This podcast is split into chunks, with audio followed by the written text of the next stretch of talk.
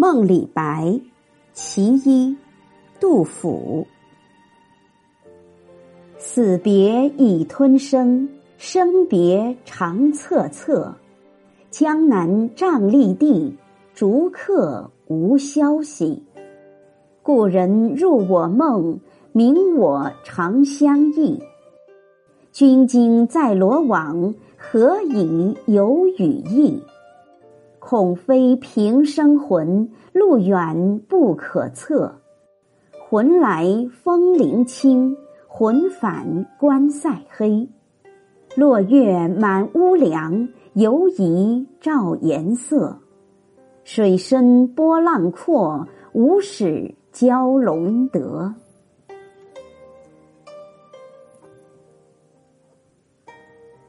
注释：以止的意思，吞声，泣不成声，恻恻，悲凄悲痛的样子。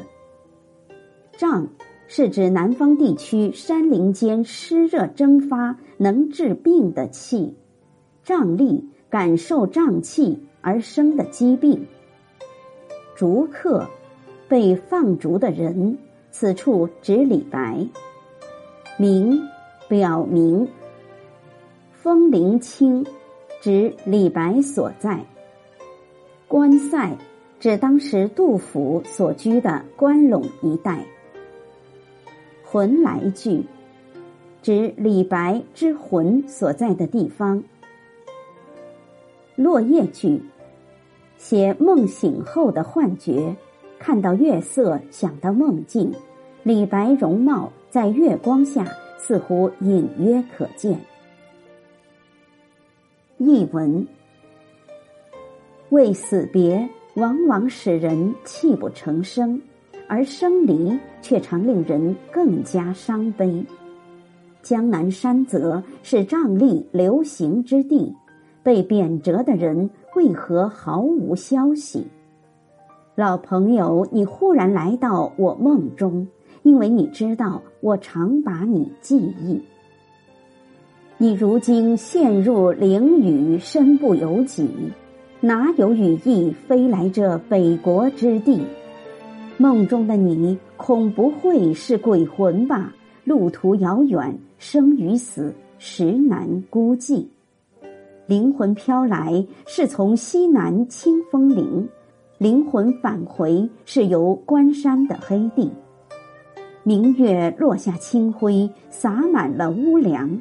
迷离中见到你的容颜憔悴。水深浪阔，旅途请多加小心，不要失足落入蛟龙的嘴里。赏析：乾元元年，李白因加入永王李璘的幕府。而被流放夜郎，治所在今贵州正安西北。二年春，行至巫山寓舍，回到江陵。杜甫远在北方，只闻李白流放，不知已被赦还，忧思泉泉，久耳成梦。死别已吞声，生别长恻恻。诗要写梦。先言别，未言别，先说死，以死别衬托生别，即写李白流放绝域、久无音讯，在诗人心中造成的苦痛。开头便如阴风骤起，吹来一片弥漫全诗的悲怆气氛。故人入我梦，明我长相忆。不说梦见故人，而说故人入梦，而故人所以入梦，又是有感于诗人的长久思念，写出李白幻影在梦中疏忽而现的情景，也表现了诗人乍见故人的喜悦和欣慰。但这欣喜只不过一刹那，转眼之间便觉不对。君今在罗网，何以有羽翼？你寄于江南瘴疠之乡，怎能插翅飞出罗网，千里迢迢来到我身边呢？联想世间关于李白下落的种种不祥传闻，诗人不禁暗暗思量：莫非他真的已不在人世？眼前的他是生魂还是死魂？路远难测呀！乍见而喜，转念而疑，继而生出深深的忧虑和恐惧。诗人对自己梦幻心理的刻画是十分细腻逼真的。魂来风铃清，魂返关塞黑。梦归魂去，诗人依然思量不已。故人魂魄，星夜从江南而来，又星夜自秦州而返。来时要飞越南方青葱的千里风林。归去要渡过晴陇黑沉沉的万丈关塞，多么遥远，多么艰辛，且是孤零零的一个。落月满屋梁，犹疑照颜色。在满屋明晃晃的月光里面，诗人忽又觉得李白那憔悴的容颜依稀尚在，凝神细辨。才只是一种朦胧的错觉，想到故人魂魄一路归去，夜又深，路又远，江湖之间风涛险恶，诗人内心祷告着，叮咛着：“水深波浪阔，无始蛟龙得。”这惊骇可怖的景象，正好是李白险恶处境的象征。这惴惴不安的祈祷。体现着诗人对故人命运的应忧。这里用了两处有关屈原的典故，“魂来风铃清”出自《楚辞·招魂》：“湛湛江水兮上有风，目极千里兮伤春心。魂兮归来哀江南。”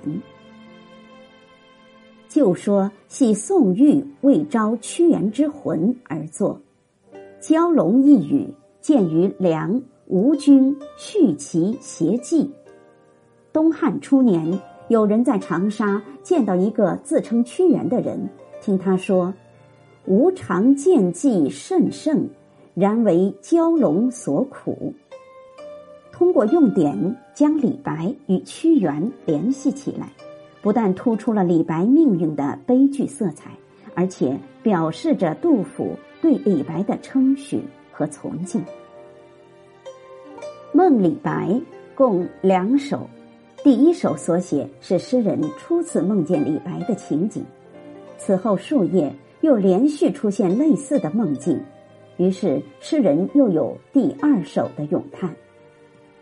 全诗发自肺腑，至诚至真之文字，所以深厚真挚，哀感动人。清代裘兆鳌《杜诗详注》评价这两首诗说：“千古交情，唯此为至。”《